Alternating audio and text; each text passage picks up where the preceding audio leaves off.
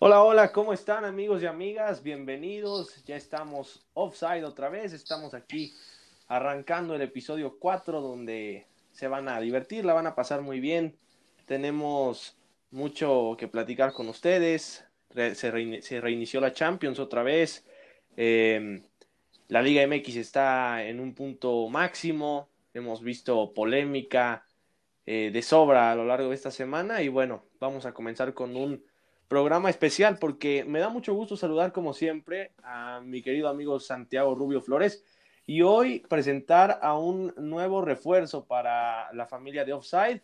Así que le damos la bienvenida, Santi, a Christopher Isuar Martínez. Cris, bienvenido. Hola Fer, muchas gracias. Santi, muchas gracias por, por aceptarme en el proyecto y a darle. Bienvenido, Cris. Un honor, un gusto tenerte. Al igual que, que, que Fer lo es para mí, Cris también ha sido un amigo de toda la vida y, y lo conozco como ser humano, como, como conocedor de deportes y es una excelente persona y nada más va a aportar a la familia Offside. Bienvenido, Chris. Muchas gracias. Así es. Entonces, Chris, bueno, pues ahora te vamos a dejar los honores a ti. Eh, comienza tú a ver qué, con qué es lo que quieres arrancar este, este programa. Pues, ¿les parece? Empezamos con un poco de la Liga MX. Claro. Perfecto. Pues bueno, arrancamos.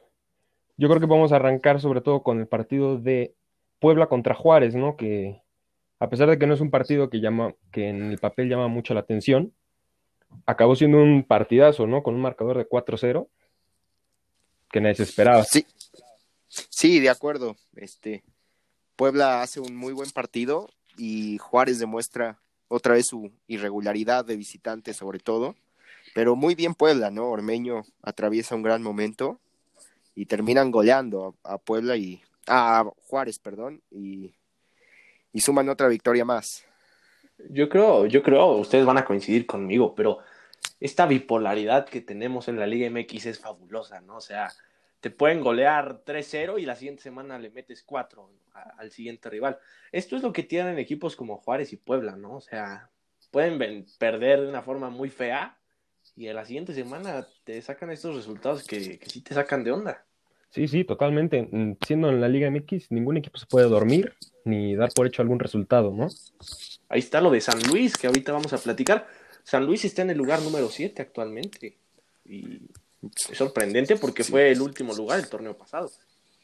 De acuerdo.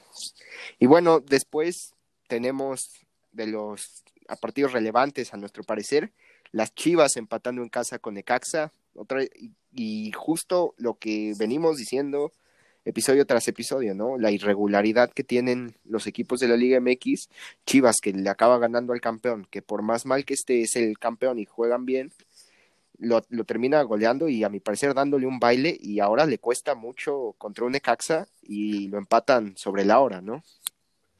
Sí, un partido que si no hubiera sido por ese error de JJ Macías, bueno, entre comillas error, porque no, no creo que haya podido haber hecho mucho porque en, su intento de defender el balón la desvía y acaba entrando en la portería.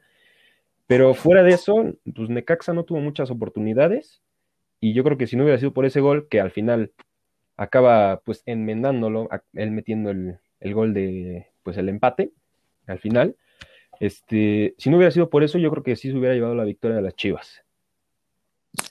Déjenme hacerles una pregunta a los dos. ¿Peligra el puesto de Bucetich en el rebaño? Mira, yo creo que siempre ha peligrado porque es Chivas. O sea, el, puesto de un entrenador siempre va a estar eh, en duda y sobre todo en instituciones tan importantes como el Guadalajara. Ahora, mi, mi, cuestionamiento es, y, y, ahorita eh, creo que esta, esta misma pregunta va a responder a la tuya, Santi, pero es eh, lo que habíamos platicado anteriormente, ¿no?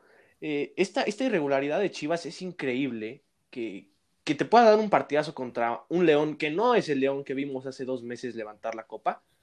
Y, contra los equipos como Puebla, contra Juárez, San Luis, Necaxa, no, no explote. Chivas tiene que encontrar estabilidad. O sea, no puede estar tranquilo hoy ni el aficionado ni el jugador del Guadalajara porque están dejando ir puntos. Santi, lo platicábamos la vez pasada y, y se lo repito ahora, Cris. Chivas no puede estar dejando puntos nada más porque sí, porque viene Monterrey, viene Tigres, Cruz Azul, América, y ahí sí se le va a venir bien. Entonces, Chivas, para mí, hoy es un equipo irregular y, y es el adjetivo que lo define al 100%. De acuerdo, de acuerdo. Bueno, después de, de lo de Chivas, No sé, a mis no dos sé amigos amer- americanistas les, les gustará. Sí, pero yo me quedé con Porque- ganas, Santi, nada más de escuchar Dime, a Chris, dime. porque, porque yo quiero escuchar a Chris hablar de las chivas en este aspecto. Sí, pues sí, como dices, pues la palabra que define perfectamente a las Chivas, pues no solo en este torneo en lo que va, sino en los últimos, por lo menos cinco, ha sido la irregularidad, ¿no? No, no logran alcanzar ese nivel y mantenerlo, ¿no? Hay partidos en los que nos encanta y sientes que les queda chica la Liga MX, pero hay partidos que están para ir en último lugar, ¿no? Y como dices, el hecho de que estén dejando ir puntos de esa forma contra equipos que en teoría debe ser un partido, entre comillas, fácil, es algo que te pone a pensar sobre, sobre la pregunta que hacía Santi, ¿no? Si está en peligro el puesto de Bucetich. Sí, y es que parece que, que encuentra funcionamiento un partido y lo pierde los siguientes tres. O sea, es increíble que, que en un partido todos se vean como cracks y todos jueguen en armonía y después en eso en los siguientes tres partidos no puedan generar una clara, ¿no? A ver, entonces, para ti, Santi, ¿sí está en riesgo el puesto de Bucetich?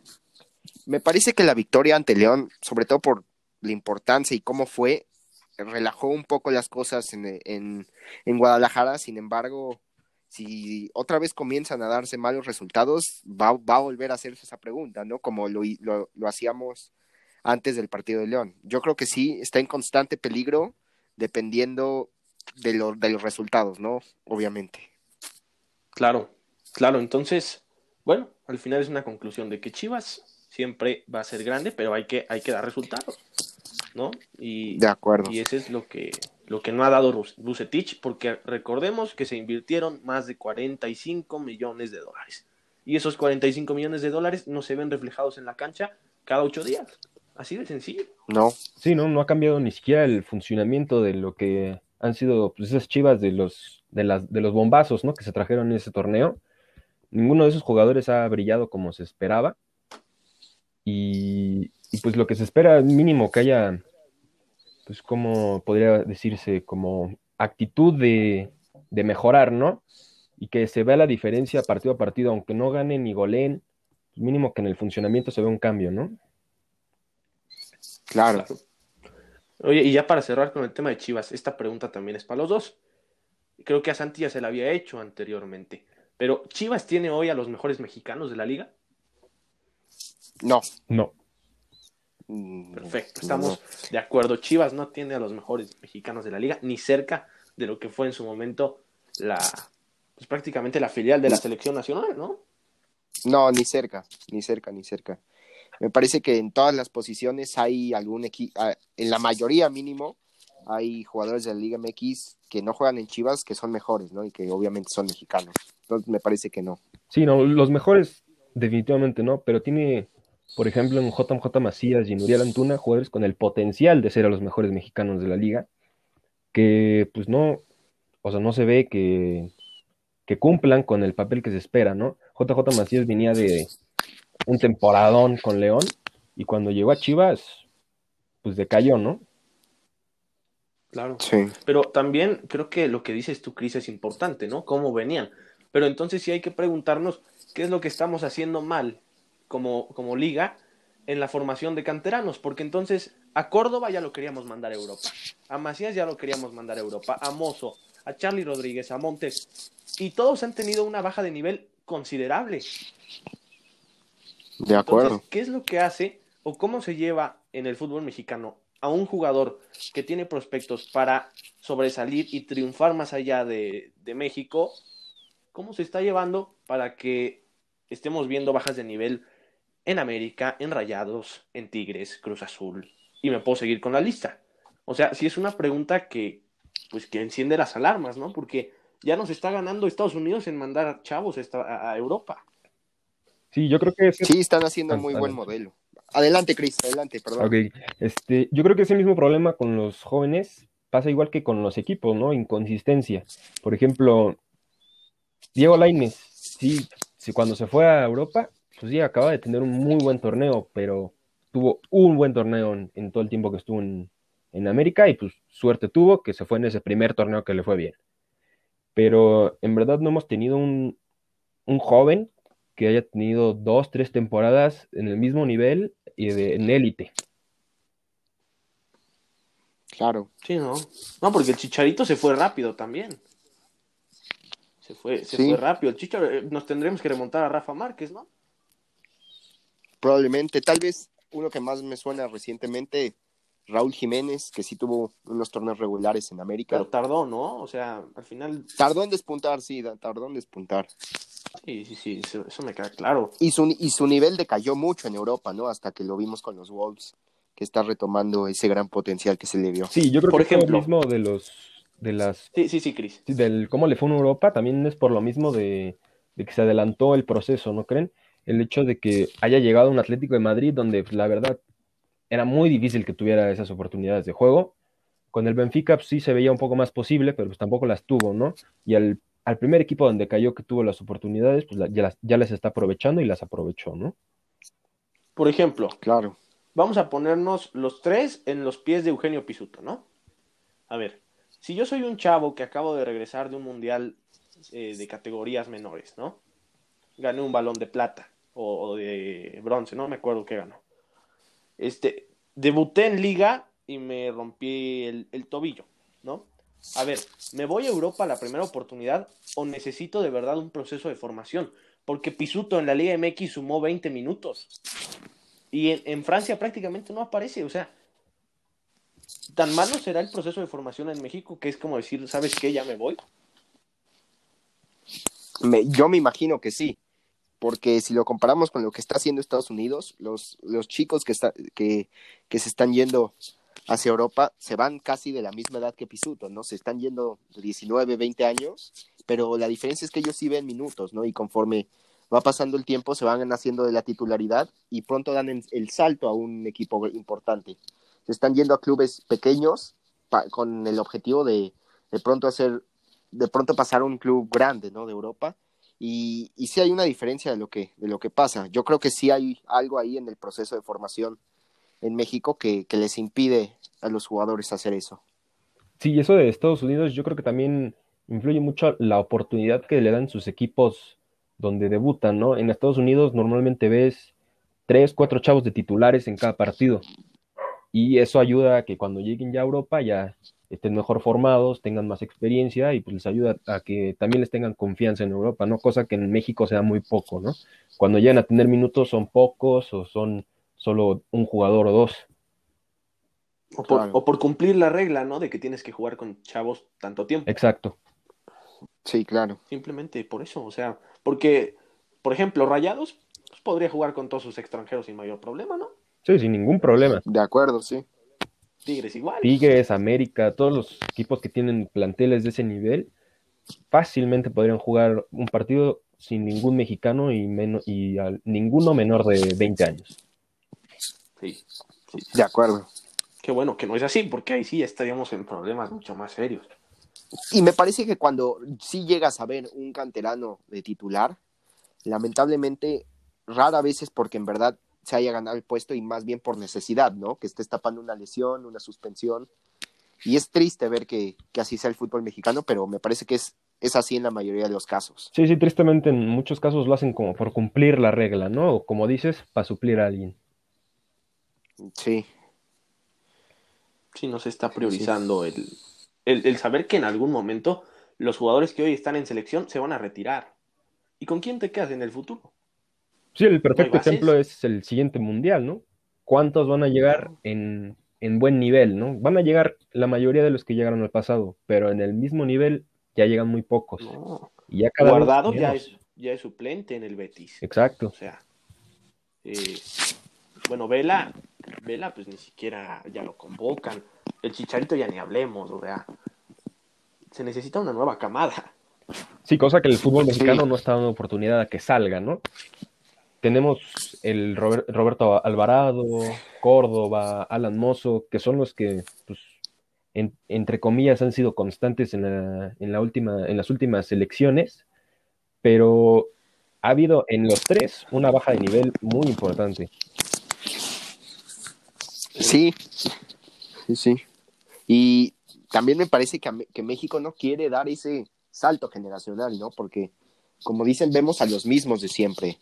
Vemos a un Moreno que ya eh, se acerca a los 35 años de edad, hoy en día, ¿no? Quién sabe cómo llegará a Qatar. Como dices, un guardado que también ya no está en su mejor nivel, ya no es titular, ya no está jugando regularmente. Un chicharito que viene después de un nefasto torneo en la MLS. Y sin embargo, la mayoría siguen, siguen estando convocados. La Jun, ¿no? Que regresó después de rendir en Europa y ha perdido protagonismo en Rayados. Me parece que lo siguen convocando porque no, no, no dan ese, ese, cambio generacional que es natural, que debería ser natural en cualquier proceso. Por supuesto. Bueno, pues este es un tema que podremos tocar mucho más a fondo, ¿no? La formación del futbolista mexicano y que esperemos eh, poder seguir tocando ya en un programa incluso completo, ¿no? Dedicarle un, espacio de una hora y, y, alargarlo. Pero bueno, vamos a regresar a la liga. Este, vamos, Chris, pues nuestras poderosísimas y gloriosas Águilas del América, pues eh, siguen sin ser eh, espectaculares, pero, pero ganan. Sí, eso es, pues a fin de cuentas eso es lo importante, ¿no? Pero el, funcionamiento del, del, América sigue siendo el mismo problema que con en cada torneo, ¿no? No, no nos gusta mucho cómo juegan, sí sacan el resultado, pero no, no te llenan el ojo. A mí, a mí me preocupa un poco, sobre todo este último partido, este, te quedas con, con uno más muy temprano en el partido, en el caso de la América, metes un gol y parece que como que ahí se queda Solari. Sí hizo algunos cambios para intentar ser más ofensivo, pero no, no se reflejó y al final Querétaro lo terminó empatando con 10 al medio tiempo y así se pasó gran parte del partido, ¿no? Empatado hasta que por ahí faltando cinco minutos, eh, Henry Martin lo logra, le logra dar la, la, victoria al AME, ¿no? Pero, pero sí me parece que pudo haber hecho más con uno, con, con Querétaro con 10 y el América con superioridad numérica, me parece que pudieron haber sido más goles y eso es lo que en cierta medida preocupa, pero como ustedes dicen, qué mejor que, que ir mejorando y que ir corrigiendo con los resultados, ¿no? Porque obviamente te da motivación, te da un buen sentimiento el estar arriba de la tabla y así puede, así es más fácil ir mejorando que ir perdiendo. Sí, sí, yo, yo lo que veo en el América es, eh, es, es, una falta de imaginación importante, ¿no? La verdad sí. Eh, no tiene un 10. No, no, todos los ataques son, son muy, muy similares, ¿no? Todo es eh, por la banda o pegarle, enganchar hacia adentro y pegarle a puerta no hay esa imaginación que en su momento hubo o que, o que ha habido en, momentos constantes en la historia de América. Ahora, ¿cómo es el América que genera esta polémica, ¿no? De que Chivas está en el lugar 13, la gente lo apapacha. Pumas se le justifica, Cruz Azul. Pero el América es líder compartido con Toluca y se le sigue criticando y reprochando. Ahí están grandes diferencias, pequeñas grandes diferencias que al final comparándolo con lo que estábamos hablando hace rato de Chivas, pues te dan una idea y un margen de la motivación que puede traer cada equipo, ¿no? Sí, y de la... te hace pensar en, en cuál es el concepto verdadero de, de los grandes, ¿no? Yo te podría decir que incluso en estos momentos se le exige más a Monterrey y a Tigres que a Chivas y a Pumas, fácilmente. Claro. ¿Por, por qué? Sí, ¿Por qué tú crees eso? Pues te lo digo porque, sobre todo con, Chivas, de cada torneo, cada vez que nunca en estos últimos años han ido en, buen lugar. a, la, a la liguilla pasada se metieron en el último momento y, y, la excusa ha sido la misma, ¿no? Pues es que jugamos con puros mexicanos. Pues sí, pero ese equipo con puros mexicanos logró ser grande, ¿no? O sea, te ha ganado 12 títulos de liga. Ese no había sido un problema antes, ¿por qué ahora sí? ¿Por qué ahora es tu excusa? Claro. Y con Pumas claro que... es el mismo caso, ¿no? Bueno, no el mismo, pero siento que también... No hay dinero. no hay dinero. Exacto, se excusan en el presupuesto, ¿no? Pero dices, hay jugadores, te puedes este, enfocar en los chavos de la cantera, puedes ir a buscar jugadores a Sudamérica. Las cosas se pueden lograr, solo que siento que son excusas, ¿no? Para no crear alta expectativa. No hay trabajo, o sea, no, no se está haciendo trabajo. Y yo concuerdo con que se le exige más a Monterrey a Tigres, sobre todo por el, por el presupuesto que ellos cuentan, ¿no? O sea, hoy Monterrey, hoy los regios se pueden dar el lujo de hacer un fichaje bomba, este, de los tipos que hacía el América, ¿no? Que podría haber hecho Cruz Azul en su momento, porque actualmente esos dos son los que dominan, ¿no? En la parte económica. Y sí, me parece que hoy sí se le exige más a, a, los equipos del norte. Creo que este argumento de Chris me encantó, la verdad, el de por qué esta excusa ya había, no se había utilizado y ahora sí. Qué gran argumento, Chris, la verdad, te deja pensando. Pero yo, yo en este caso no sé si puedo estar al 100% de acuerdo con ustedes, porque si lo hablábamos la semana pasada, Santi, ok, tú decías que, que, ni, Pumas ni Cruz Azul son grandes, perfecto, pero a ver, eh, sí, si bien eh, lo que están haciendo los dos equipos de Monterrey es algo extraordinario, eh, han estado ya representando a México en Mundial de Clubes, están ganando trofeos importantes, siempre se están metiendo, pero al final me parece que la exigencia sobre los grandes ahí está, pero la mentalidad se ha estancado. El problema para mí de, este, de esta situación es lo mental, ¿no? Por ejemplo, el caso de Chivas. Ok, eliminé al América, me digo ser el, eh, me, me, me hago llamar el más grande, y con León pierdo las semifinales y digo que cumplí. No, no, no, no, no. Chivas es, el, es un equipo que para muchos es el más grande de México, entonces Chivas debería salir campeón cada torneo, como lo hace Boca, como lo hace el Real Madrid, como lo hace River Plate, porque eso es lo que te exige la grandeza. Entonces, si eso no lo demuestras, hay un problema ahí de mentalidad, porque en el fondo, muy en el fondo, Chivas tiene calidad, pero no la demuestra, sí. no explota. Entonces, en ese aspecto, yo sí veo que sí, los dos equipos de Monterrey están haciendo bien las cosas, sí, todavía les falta también, también les falta mucho, porque ¿cuántos años tienen estos equipos contra lo que lleva Chivas, América? Toluca, por ejemplo, ¿no? Ya rebasando el centenario. Entonces, ahí me parece que, el verdadero problema va en lo mental, en el conformismo. Sí, sí, completamente. Sobre todo en eso que mencionas del torneo pasado, que las Chivas eliminan al América y para ellos eso fue todo. Ya con eso fue un torneo exitoso y fue el mejor torneo que han tenido en muchos años. Y eso sí es, como mencionas, un problema más que de grandeza, de mentalidad el hecho de que tú seas un grande te, obliga a estar este, compitiendo por el título y ganando el título todos los torneos. Eso te exige el, el hecho de ser un equipo grande. Claro. Pero entonces confirmamos lo que dijo Chris, que hoy en día se le exige más a los regios que a Chivas. Por ejemplo, Monterrey quedó eliminado en el repechaje y ¿qué hicieron? Corrieron al turco y se trajeron a tal vez el mejor entrenador mexicano de la historia y sin duda el mejor que había disponible en este momento, ¿no? Hicieron los cambios necesarios. Tigres quedó eliminado en, si no mal recuerdo, en cuartos de final y fue a ganar la Conca Champions, ¿no? Y acabó haciendo un papelón en el Mundial de Clubes. Me parece que, que Chris dio un, buen argumento y sí, yo concuerdo con él que hoy se le exige más a los regios. Perfecto. Bueno, pues la verdad, son, son, posturas diferentes. Queremos saber su opinión. Recuerde redes sociales en Twitter e Instagram, arroba offside-mex. Entonces, pues sí, así es una realidad del fútbol mexicano. Este, ¿con qué seguimos? ¿Con pita pita maquinita o con el robo del diablo a, los Pumas? Este, vámonos con, con el Toluca, que gana 1-0 a los Pumas. Polémico, como han sido varias jornadas de la liga. Un gol anulado ahí a Pumas que explicaron el criterio, explicaron por qué se anuló sin embargo, creo que a muchos nos dejó igual, ¿no? Sin entender el por qué se anulaba. Sí. Y Toluca acaba ganando sobre la hora.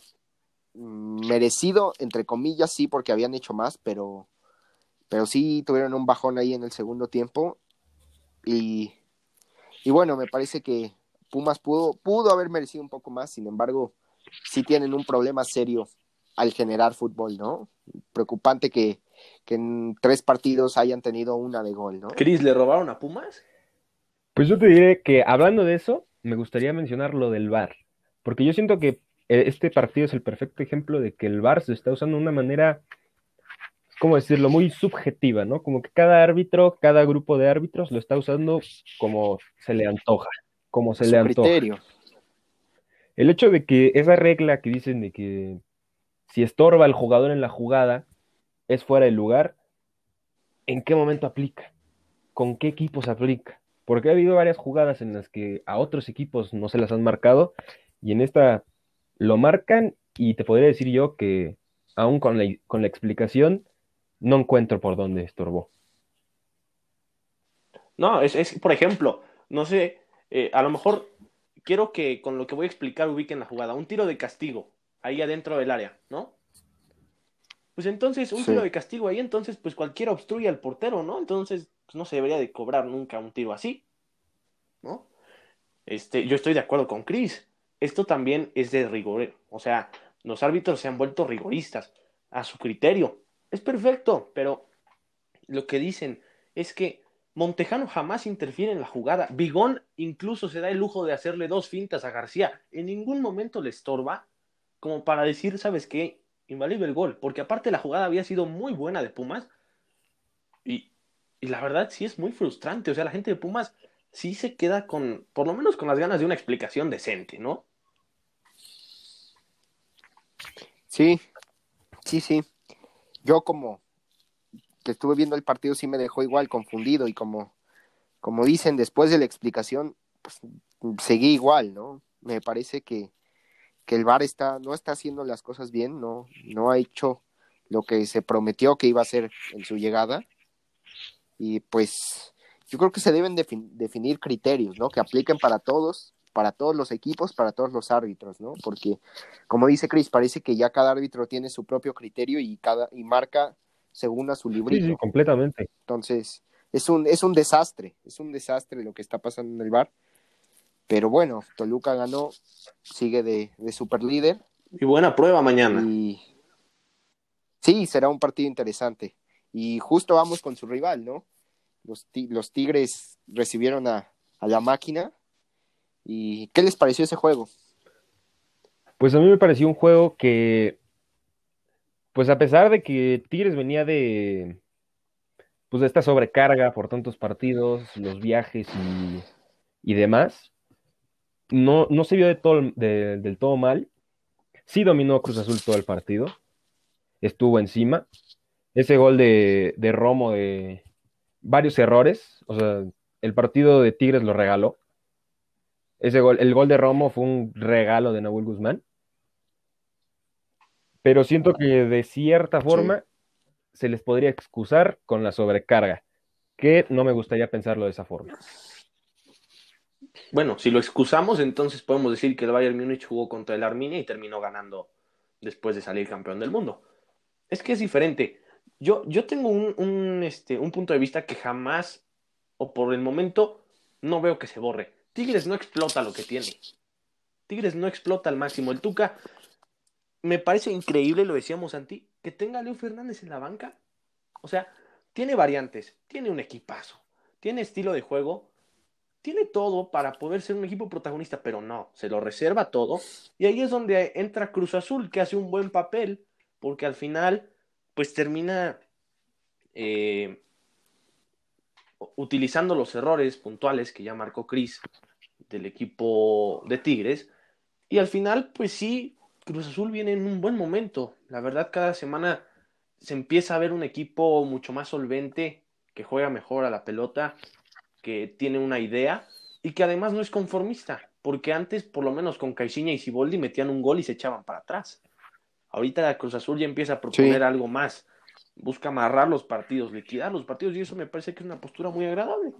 Pero yo me quedo con esa conclusión, Tigres no explota, si contra Necaxa no lo hizo, ¿por qué esperábamos que contra el Bayern lo hiciera? Y si contra el Bayern no lo hizo, ¿por qué iba a ser diferente contra Cruz Azul? Esa es mi conclusión de Tigres, nada más. Sí, es, la, es lo que venimos viendo, como dices, ¿no? No es algo de este torneo del pasado. Parece que siempre ha tenido gran, plantilla y nunca, nunca lo ha explotado, ¿no? a, su, a su capacidad sí deja un poco de, a los aficionados de Tigres les debe de dejar un poco de frustración, porque a pesar de que Ferretti ha sacado muy buenos resultados con Tigres. A muchos les gustaría ver a este Tigres en su mejor versión, ¿no? Jugando al 100% y pues al parecer nunca le vamos a ver. Sí, no, y... Mientras esté Ferretti, no. No, no, no. Bueno, y este, hablando de eso del plantel, sí me parece, estoy completamente de acuerdo con ustedes de que es un, es un desperdicio, ¿no? la forma de jugar de Tigres, porque Tigres tiene un plantel que la banca sería titular en cualquier otro equipo de México. De acuerdo. Entonces es, un, es, un, equipo del que tú esperarías que cada partido golee, gane, guste y golee en cada partido. Pero no lo hacen. Entonces eso te pone a pensar en, en cuál es el problema, ¿no? Con los Tigres. Me parece que se contagian con la mediocridad que hay en toda la Liga MX, sabiendo que juntando ahí 20, 21 puntitos, logras entrar al repechaje y ahí le subes de un 50% a 75% de esfuerzo y te puede alcanzar. Claro, claro, pero entonces, bueno, la mediocridad de la liga se ha promovido desde que se quitó el ascenso. O sea, empezando desde ahí. Sí, ese fue un muy... Y mucho más atrás. Mucho, mucho más atrás. Porque podemos tocar temas deportivos, temas con los propietarios, temas de canteras, porque hasta este torneo Pumas no había hecho nada en cantera, ¿no? Pachuca era la cantera del 2000 al 2015. América dejó de hacerlo, Chivas lo dejó de hacer, entonces tenemos muchas cosas que analizar y por qué decir que esta liga, como dijiste Santi, se está contagiando de esa mediocridad, pero me parece que tiene que, más que ver con el estilo de Ferretti, porque el estilo de Ferretti es más sobrio, me parece que mientras el Tuca sí, no, no, es brillante. San Nicolás, no, Tigres no va a jugar diferente. Igual que siempre va a jugar. Sí, el Tuca, el estilo de juego es muy, muy conservador, ¿no? Mete gol y le gusta conservar el partido, no arriesgar de más y echarse para atrás, que es algo que pues, nos molesta por el hecho del potencial que tiene la plantilla de Tigres, sobre todo, ¿no? Claro. De acuerdo, de acuerdo. Y y que a muchos jugadores, bueno, se le critica y se le acusa al Tuca de, truncar la carrera de muchos jugadores y creo que el, ejemplo actual es Leo Fernández, ¿no? Que, como dice Chris, sería titular en, me parece, todos los equipos de la liga y en, y en Tigres prefieren a, a Fulgencio o a Quiñones sobre él. Sí, sí, sí, sí, Jürgen Damm, el otro caso, ¿no? Sí, el chino Celarayán. O sea, hay muchos ejemplos sin embargo, mientras, mientras le dé a los Tigres los resultados que les ha dado, pues bueno, creo que por parte de la directiva no va a haber mucha Así es. Bueno, ¿les parece si nos vamos con la Champions League? Hablamos del Barcelona contra el Paris Saint Germain. ¿Qué les pareció el partido? Bueno, pues pasó lo que tal vez muchos esperaban que pasara. El Barcelona otra vez exhibido en sus carencias, sobre todo la defensa. Kuman se equivoca, me parece, este, al poner a Piqué, que tenía, lo dijeron en la transmisión, tenía gran, gran rato sin, sin jugar, y lo pones contra, me parece, uno de los jugadores más rápidos del mundo, que es Mbappé, pues, no, o sea, sabes lo que va a pasar. Sí, los destrozó y se veía venir. Se veía venir. Pregunta, el último partido de Messi en el Camp Nou en Champions League fue el pasado eh, martes. Pues yo te diría que si Messi es inteligente y quiere retirarse como el grande que es del fútbol, sí va a ser su último partido y se va a ir a un equipo que sea competente y un digno rival para la Champions League. Perfecto. Esa es mi misma conclusión y ahorita la voy a exponer. A ver, mm. el Barcelona triste, sin ganas, mentalidad pobre de su entrenador, que al final se terminó riendo. No sé si lo vieron, se terminó riendo de perder 4-1. Sí. Este, los jugadores no me, hay muchos jugadores que no merecen estar en el Barcelona. Todos han tenido un bajón. Ter Stegen ahora se come 4 3 por partido. Me impresiona. La defensa no ayuda. De Jong no le alcanza. Griezmann, ¿dónde está el Griezmann campeón del mundo de Europa League? Lo de Dembélé es un gasto de dinero excesivo, es de cristal, no genera, no profundiza. Red White no es un recambio digno del Barcelona. Messi no puede hacer todo solo. El Barcelona, para mí, eh, yo te diría que si estuviera en manos de otra persona, a lo mejor pudiera venir el milagro allá en París. Pero si el entrenador sale y dijo que es prácticamente misión imposible, no, bueno, es que desde ahí ya vas. Sí, no, eso estuvo impactante, ¿no? La mentalidad con la que salió a hablar Koeman, de no tenemos muchas opciones. Estoy consciente que no es el mejor plantel que ha tenido el Barcelona y todo, pero eres el Barcelona. Tienes que salir a pelear todos los partidos como el grande de Europa que eres. Y sobre todo el golpe anímico que les das a, tu, a tus jugadores si sales a declarar eso, ¿no? O sea, ¿qué van a pensar ellos si, si, si dice, bueno, nuestro líder, o el que supone, se supone que es nuestro líder, dice que estamos derrotados, Sí, no, ¿no? ¿A qué aspiramos?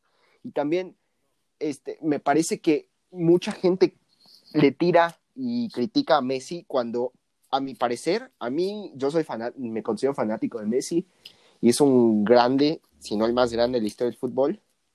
Me parece, y no es por defenderlo, me parece que es uno de los, no es tan responsable como se le etiqueta. Y, y, y Chris y Fer lo expusieron muy bien. El Barcelona tiene un plantel muy corto, ¿no? O sea, la defensa es una coladera y, y no le puedes recargar todo, todo, todo el peso este, a un jugador que está cerca de cumplir los 33 años y que en verdad parece que no, no tiene ayuda, ¿no? Entonces se le etiqueta y se le critica mucho a Messi, sin embargo, vaya, a las cuando tienes una estrella la rodeas de gente este, que, le- que, que le ayude, ¿no? Que le, que le genere, y eso lo vemos no solo en el fútbol, lo vemos en todos los deportes. Lo que han hecho con LeBron toda su carrera en la NBA, lo han rodeado de estrellas. Lo que están haciendo con Patrick Mahomes en la NFL, lo que hicieron con Brady en su momento, me parece que cuando tienes un... Y el Barcelona también lo hizo en su momento, sin embargo, no sé qué ha pasado en las malas gestiones de la directiva. No, no le han dado las herramientas que Messi necesite tal vez para, para volver a ser ese Messi, ¿no? Messi no está ex- excusado tampoco de, de nada, sin embargo sí me parece que, que le cargan demasiada, más, de la- más responsabilidad de la que él es Sí, completo. No sé, adelante, piensen. No, no, no, Cris, por favor. Bueno, yo creo que también un grave problema que podemos ver en el Barcelona es el, la mentalidad, ¿no?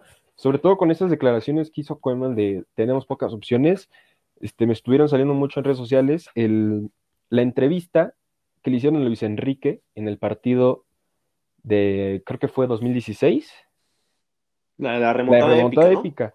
Él, cuando salió a hablar, dijo, si un equipo nos pudo meter cuatro, nosotros le podemos meter seis.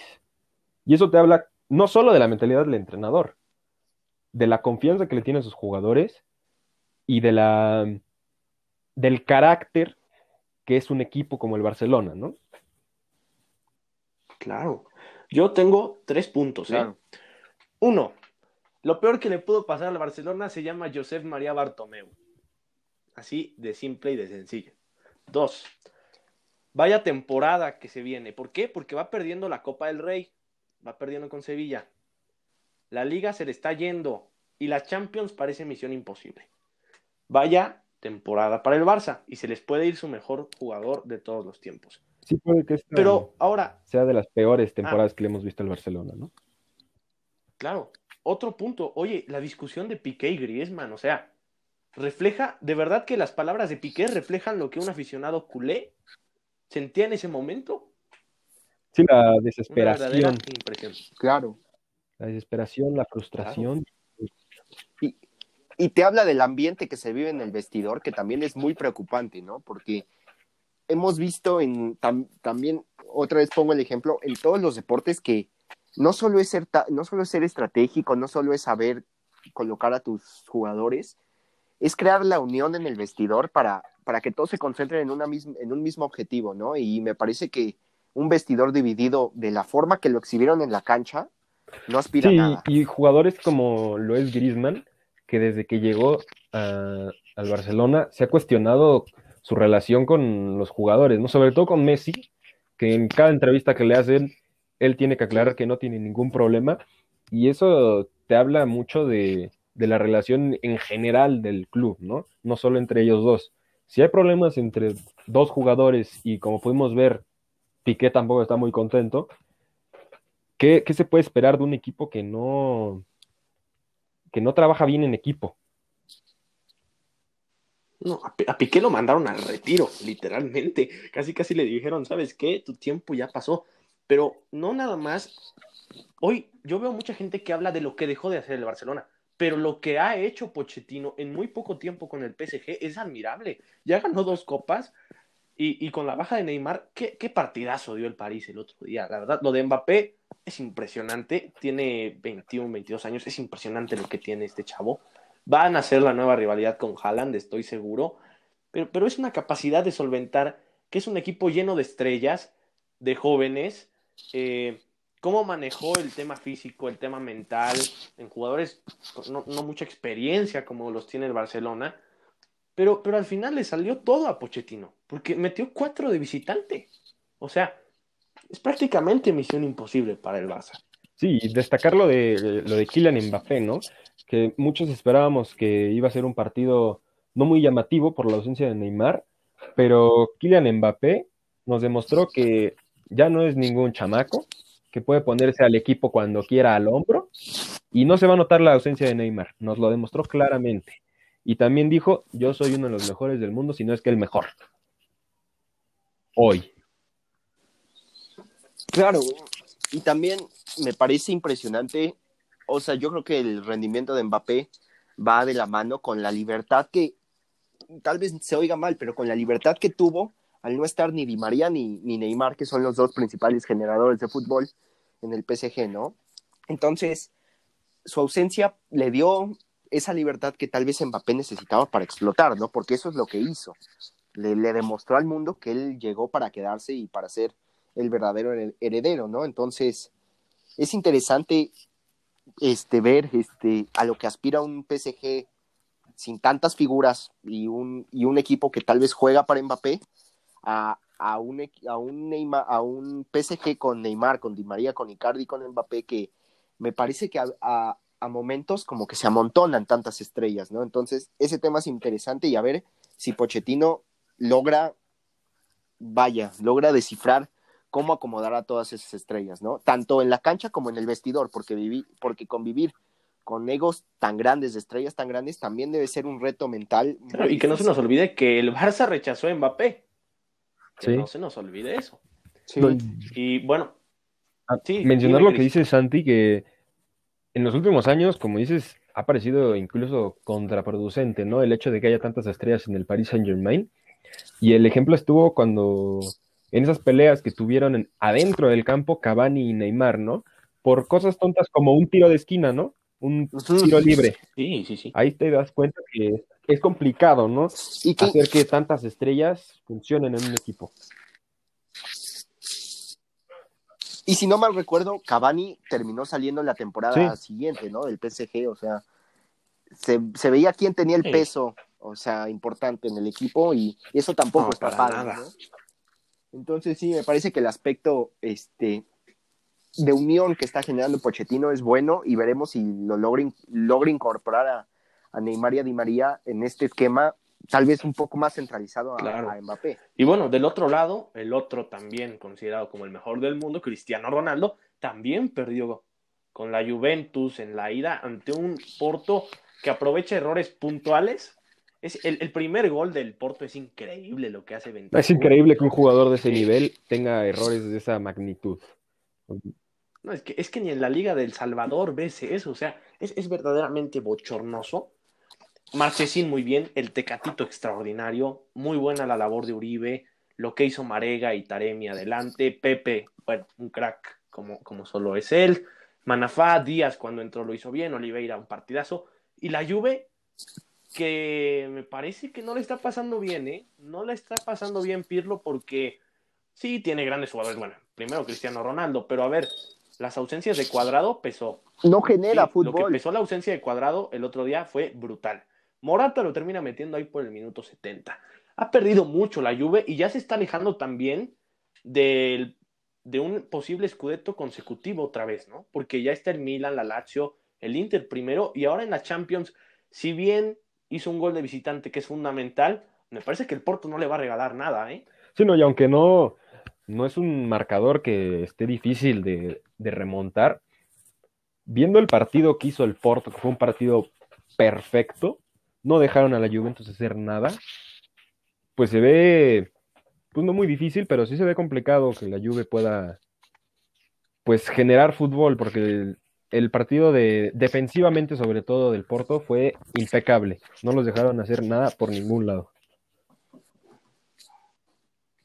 Sí, a la, a la Juve le falta, le falta generación, ¿no? Le falta un 10 nato que, que te pueda, este, ahora sí que repartir el queso, ¿no? O sea, Cristiano sabemos que no es generador, es un extraordinario killer, es un 9 eh, fenomenal, sin embargo, difícilmente él va a ser el encargado de repartir el juego. Dybala, por el, muchos, muchas veces pensamos que era el 10 que tanto necesitaba la Juve para ganar la Champions, que con Cristiano iba a formar una buena dupla, hoy no está, este, y me parece que al final Pirlo se puede acabar desesperando y acaba amontonando delanteros, ¿no? Porque en su momento en la cancha llegamos a tener a Morata, a Ronaldo y a al, chico este, a Kulusevski, este, y, y es un amontonamiento de tres buenos delanteros, pero ellos tres no te van a generar ocasiones de gol. Pesa lo de cuadrado, pero debe de tener variantes, ¿no? Debe de Pirlo encontrar una manera de, de hacer a sus medios jugar un poco más arriba o, o, bajar un poco más a sus delanteros, no lo sé, no lo sé, pero preocupante porque sí, el Porto va a ir a, va a, ir a, a Turín a encerrarse, ¿no? A hacer su partido y, y por ahí si logra un contragolpe o forzar un error, matar a... la Juve también se ha equivocado ya últimamente en fichar, por ejemplo, eso, esa, esa cantidad de dinero que pagó por Delit, la Ajax, Delit está muy por debajo del nivel que demostró eh, en su momento, ¿no? Y, y, yo lo comparo hoy por hoy con Upamecano, ¿no? Que, que lo acaba de anunciar el Bayern como refuerzo para el verano. Hay que saber fichar y me parece que la Juve ya está teniendo muchos, muchos fallos está aportando por, está apostando por la juventud, pero, pero no puede hacer todo solo los chavos. O sea, Kiesa lo hizo bien, terminó haciendo el gol, Khrushchevsky, Bentancur es joven, se terminó equivocando, pero, pero ahí tienes, en este tipo de partidos tienes que utilizar a lo mejor que tienes. Y yo estoy seguro que estos chavos van a ser grandes en algún momento, pero hoy no son lo mejor que tiene la Juve. Entonces, pues tienes que jugártela con lo mejor que tienes. Y, esas no son las mejores cartas de Pirlo, estoy seguro. No, no, no, no, no. Este, le faltó, le falta idea, le falta creatividad, sobre todo, y, y, y bueno, veremos si logra ajustar este para la vuelta, porque también tiene que estar fino, no, no se puede equivocar en, en la Serie A, ¿no? Ya que está en una carrera muy cerrada con, con el Inter, con, con el Milan y, y un tropiezo les puede arruinar sí, toda el, la temporada. La Juve es un equipo que, sobre todo en Champions, tiene bastante presión por el jugador que tienen del nivel de Cristiano Ronaldo y el hecho de que es probablemente la última temporada de Gianluigi Buffon, ¿no? Y estoy seguro que les gustaría lograr que se retirara con una Champions, igual que darle otra a Cristiano Ronaldo. Entonces siento que sí les urge encontrar ahí la mejora, sobre todo en el medio campo, ¿no? Para la creación de juego no se ve imaginación y les falta contundencia en el ataque. De acuerdo. Y bueno, ¿les parece si ahora analizamos otro de los partidos que se generan muchas dudas de que cómo un Borussia Dortmund que venía en un mal momento, que parecía que venía en caída libre, podría lograr pasar a un frente defensivo del Sevilla que, que, venía muy bien, ¿no? Que venía permitiendo muy pocos goles y bueno, Haaland y compañía me parece que hicieron un no me toques increíble ese son, trabajo. Santi. No me toques ese son porque me duele mucho la derrota de, del Sevilla.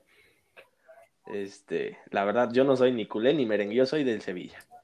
Este, bueno, me parece que, que el Borussia aprovecha pues la calidad de jugadores que tiene, ¿no? Lo de Haaland también es impresionante. Y las declaraciones que, creo que también ustedes vieron al final, lo de Mbappé.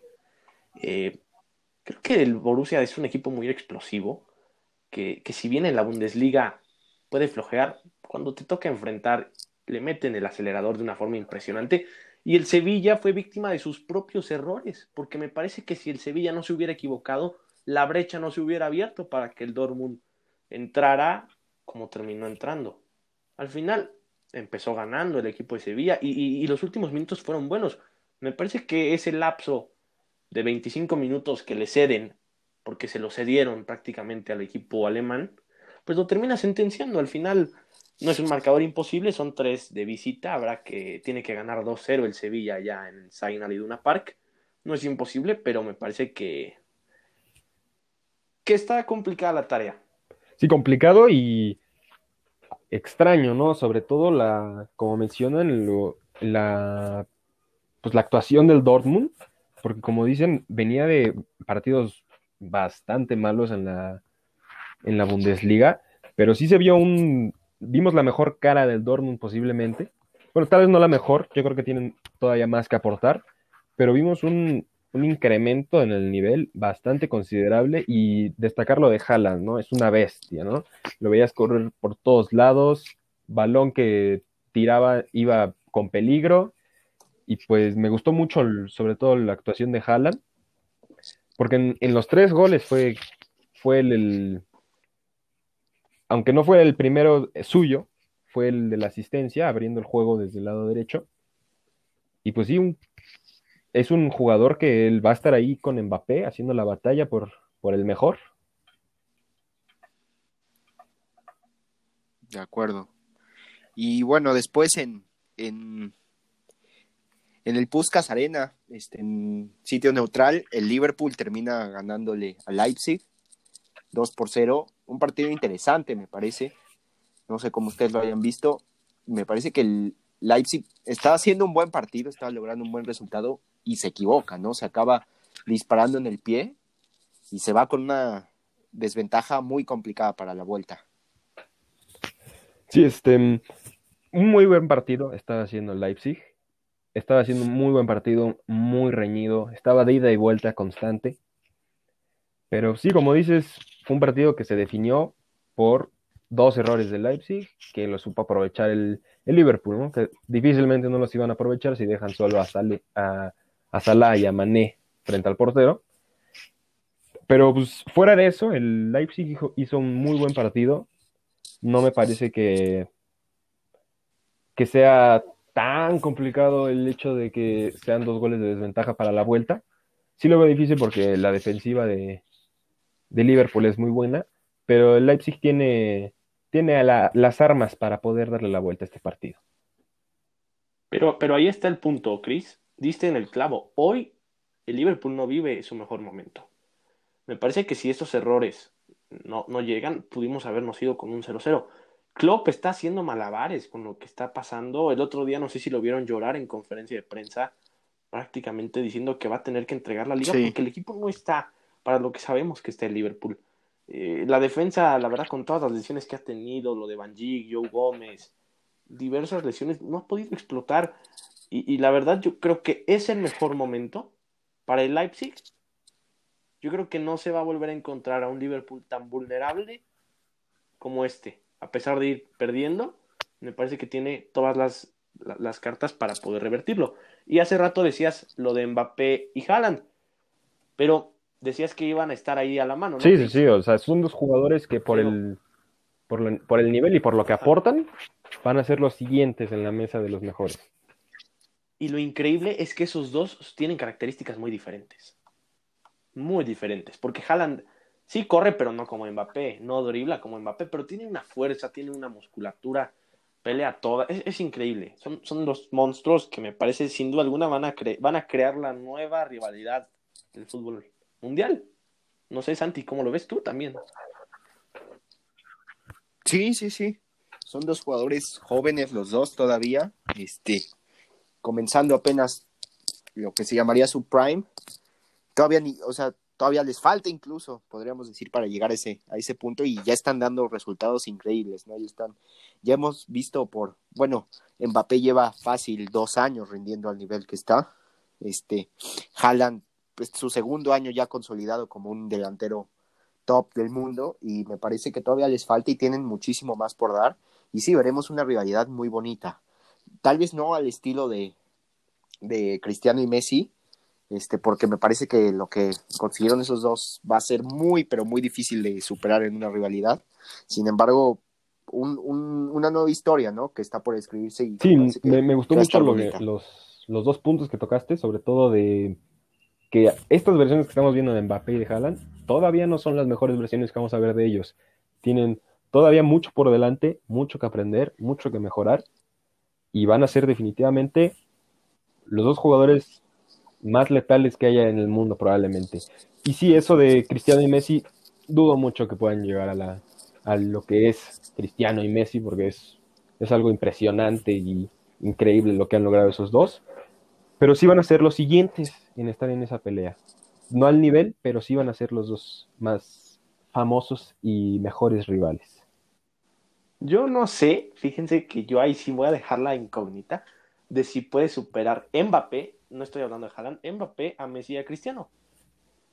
A Mbappé lo único que le falta para obtener lo que ya han obtenido ellos es ganar la Champions.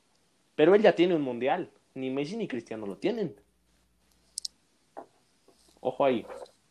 Yo, no, sí, sí, sí.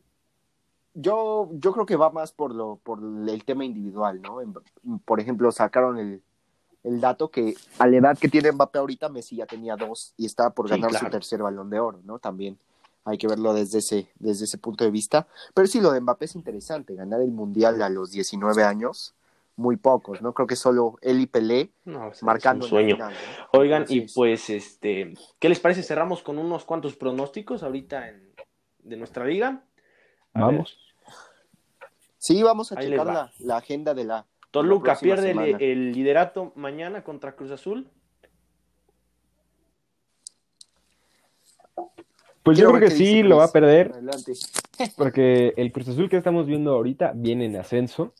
Está en un nivel bastante, bastante bueno. Y sobre todo que han sido, han estado constantes, ¿no? En estos últimos partidos. Y como digo, en ascenso, ¿no? Uno de repente pueden sacar la sorpresa, ¿no? Y desbancar al líder. Me parece que Cruz Azul llega como amplio favorito a este partido. ¿Amplio favorito? ustedes por cómo viene jugando aquí. Sí, sí, sí. Por ejemplo, si checas los momios en, las, casas de apuesta, eh, Cruz Azul es, es, muy favorito. Me parece que llega, y sí, llega como, como el candidato a ganar por a quién le acaba de ganar, cómo y cómo viene jugando últimamente, aparte que juegan en casa, ¿no?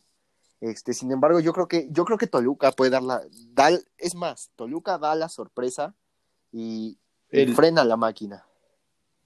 Ese, ese, va a ser el, la oración del partido, ¿no? Frenar a esa tan de esa el momio está de menos 130 para Cruz Azul. Yo creo que sí va a perder el liderato, pero no el invicto. No, eh, no el invicto ya no, ya perdió contra Cholos. Va a empatar y el América va a ganar mañana contra el Atlas. Entonces el América va a quedar como primer lugar. Yo lo veo así. Espero que pase eso, porque no quiero que nos pase, Cris, algo como lo que le pasó al Pachuca, ¿no? Que el Atlas te gane. Como que no, ¿verdad? No, digo, a menor escala lo que fue lo de Pachuca, porque pues era el último contra el penúltimo, pero sí sería un descalabro muy feo para el América perder contra un Atlas. Sobre todo para Solari, ¿no? Que se, que se está cuestionando tanto el funcionamiento de, la, América con él. Entonces, las formas. más les vale que ganen este partido. Más les vale, pero este, y más porque pueden llegar a un liderato. Ahora, la cosa es que si sigue ganando y las formas siguen siendo las que nos esperan, pues al final no, no, él no tiene problema, ¿no? Porque al final él va a estar muy tranquilo porque sigue sumando y podría llegar incluso a un liderato, si es que se, se configura algún resultado. Este, a ver, estos dos equipos jugaron una final. Tenemos la, ¿sí? la revancha. Y están hoy debajo de los del repechaje. Yo. Lo, lo gana León, Fer, lo gana León. Yo creo que Pumas va a seguir sin encontrar la generación. Me parece que León viene jugando un poquito mejor. Y yo veo un empate muy aburrido. ¿Tú, Cris? Pues yo coincido en que va a estar aburrido, pero creo que sí lo va a acabar sacando León porque la, la baja de Carlos González a Pumas sí les está pesando bastante, entonces creo que sí lo va a acabar sacando León en un partido muy aburrido, pero lo va a sacar León. A mí un partido que me llama mucho la atención es el de Tigres Tijuana. Tijuana me parece que está haciendo muy bien las cosas con Guede y Tigres, pues vaya, es Tigres, ¿no? Siempre está ahí hablándose y que puede dar buen partido. No sé como lo vean. Yo creo que Tijuana puede dar la sorpresa y le gana. Estoy de acuerdo, yo casa. también voy por los Sí, Cholos. por los solos después, sobre todo después de la última actuación de Tigres, que no se ve muy bien y sobre todo Cholos viene jugando muy bien. ¿Y qué tal Puebla Querétaro? Partido que pinta aburridón, pero lo gana Querétaro y yo creo que jugando bien. Ay, yo veo un empate, Cris. Yo veo un empate ahí como a uno o a dos. La Pues yo creo que después de este partido que quedaron 4-0 ganando, Yo te, ganando la franja, yo los veo ganándolo. No por cuatro, obviamente, tal vez nada más por uno, pero sí se lo lleva a la franja. El Puebla, ok. yo tengo una pregunta para ustedes. Si Chivas llega a perder contra Pachuca, que es su último lugar actualmente, pone en verdadero peligro, no de lo que venimos hablando, pero ahora sí, podría ser el último clavo en el ataúd de Bucetich. Yo creo que sí Si se combinan con resultados, es decir, si Atlas rebasa a Chivas ganándole al América, si Juárez rebasa ahorita ganándole a Mazatlán, si Necaxa ahorita logra remontarle a Monterrey, yo creo que sí, pero lo veo difícil, yo creo que no. Yo más bien diría que si el Pachuca pierde, el que se va es Petzolán. También, también, pero yo creo que con eso de Bucetich, si llega También, a perder sí. contra Pachuca, pues tal vez no lo vayan a correr luego, luego, pero sí lo deja en la cuerda floja y con mucho peligro que pierda su, su, su puesto, ¿no? En la siguiente semana, ¿no?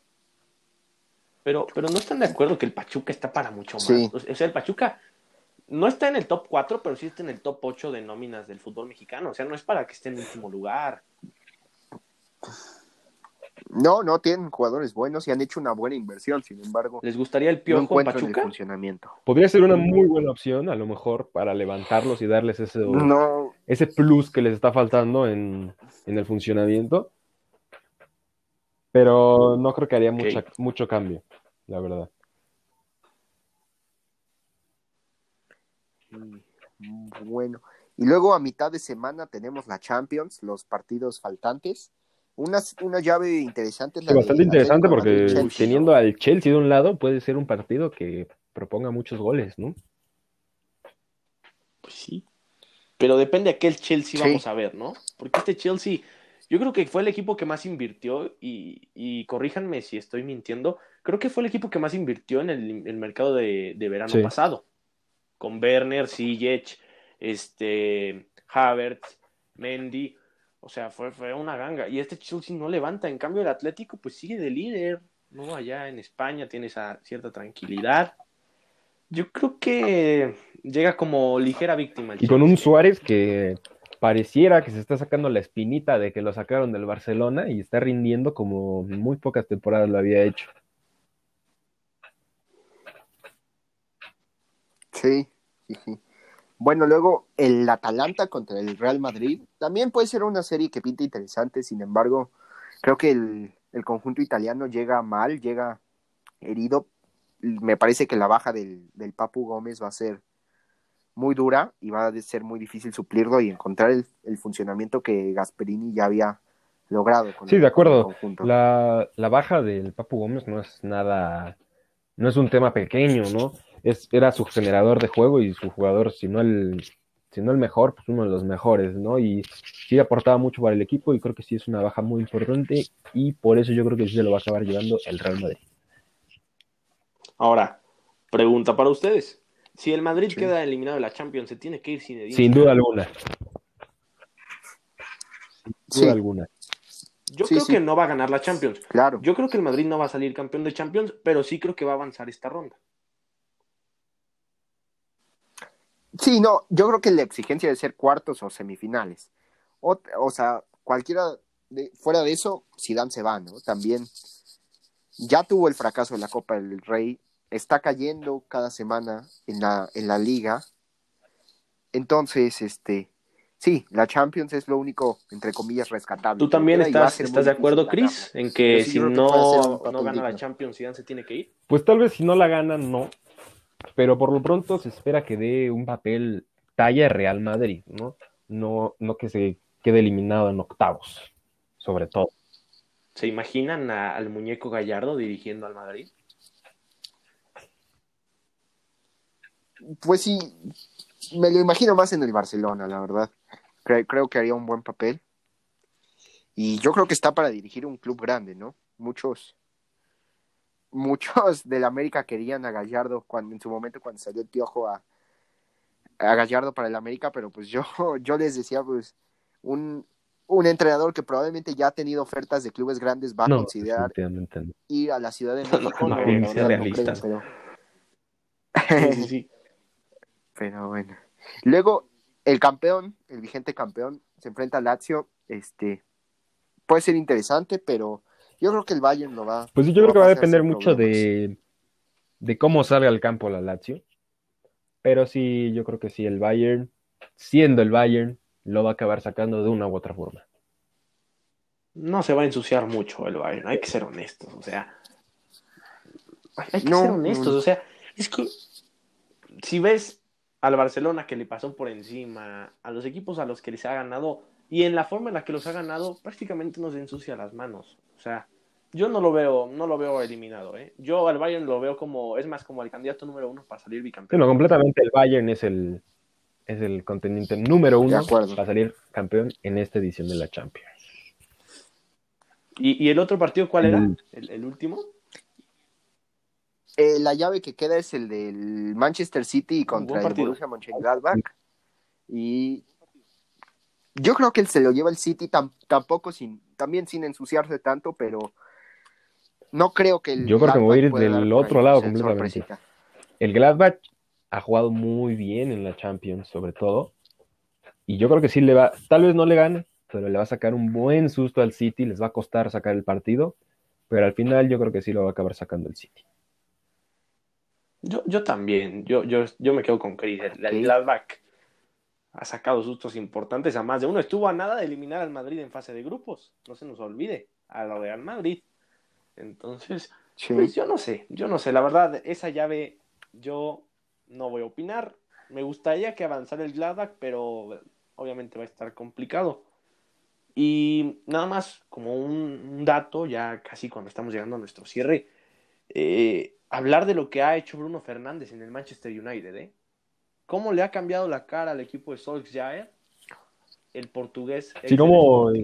¿Qué manera? Sí, es impresionante cómo un jugador puede cambiarle la cara completamente a un equipo, ¿no? Un equipo que temporadas pasadas estaba peleando por meterse a Europa League. Ya regresó a ser ese, ese Manchester United que pues, todos estamos esperando, ¿no? Un grande de, de Inglaterra.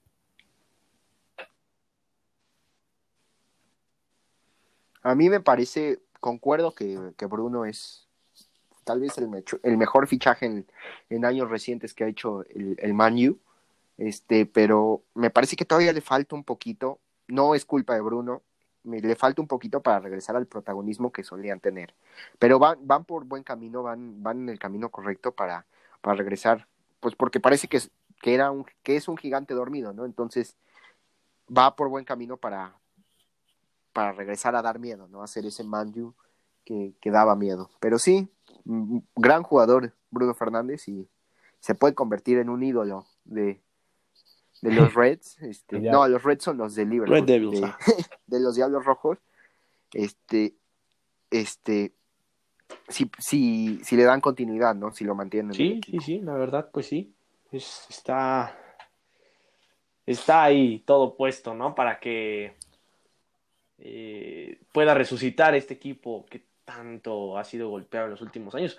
Lo mismo del Milan, ¿no? Que ahorita Zlatan lo está resucitando igual un solo jugador. Sí, igual. Decía Chris, la, mentalidad, ¿no? En ese caso siento yo que en el caso del Milan es la mentalidad que, que significa traer a Zlatan a su equipo, la mentalidad ganadora, como él se llama un león, porque eso es, no hay otra forma de verlo.